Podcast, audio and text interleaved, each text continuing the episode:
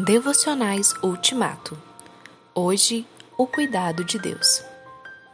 Ainda que eu passe por angústias, tu me preservas a vida na ira dos meus inimigos. Salmo 138, 7. Em nenhum momento Deus promete isentar-nos da dor, do imprevisto, da angústia nem da morte. Em nenhuma passagem das Escrituras encontramos fundamento para esperar uma existência sem sofrimento. Ao contrário, a palavra de Deus nos faz saber dos percalços da vida. O primeiro aviso foi dado ao primeiro ser humano logo após a queda, porque foi ela que tornou viável o sofrimento. Maldita é a terra por sua causa, com sofrimento você alimentará dela todos os dias da sua vida. Gênesis 3:17. O outro solene aviso foi dado por Jesus. Neste mundo vocês terão aflições.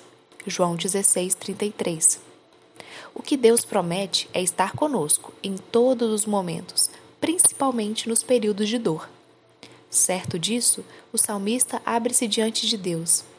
Ainda que eu passe por angústias, tu me preservas a vida da ira dos meus inimigos, estendes a tua mão direita e me livras. Salmo 138, 7 ele já havia mostrado essa certeza e essa confiança em situações ainda mais dramáticas. Mesmo quando eu andar por um vale de trevas e morte, não temerei perigo algum, pois tu estás comigo.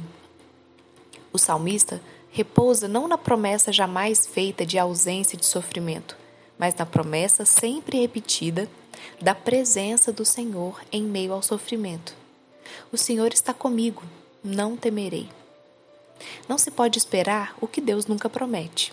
É preciso tomar todo o cuidado com a interpretação de suas promessas. Os dois caminhantes de Emaús esperavam a redenção política de Israel e não a redenção da culpa do pecado. No que diz respeito ao sofrimento, a promessa de Deus é clara: na adversidade estarei com ele, vou livrá-lo e cobri-lo de honra. Salmo 91, 15.